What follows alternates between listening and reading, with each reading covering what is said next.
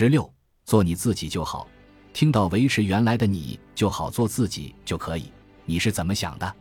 这句话的意思是你的存在本身就是一件好事，而绝不是指可以停滞不前，不用继续成长。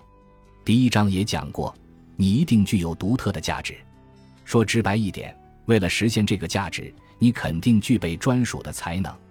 只用“成长”这个说法可能不易理解，所以我用歌手的例子来说明。说真的，即使天赋异禀、影响力遍及全球甚至各时代的歌手，也不是不费吹灰之力就能让大家听他唱歌的。在最初阶段，也常常会碰到在路边开唱却没人捧场的窘态。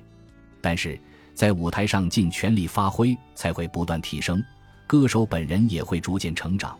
随着成长，歌手会获得与成长阶段相符的舞台，观众人数也会变得更多。做你自己，发挥你原有的才能，这样就可以了。那么，自己专属的才能是什么？接下来就要谈论如何挖掘这个才能。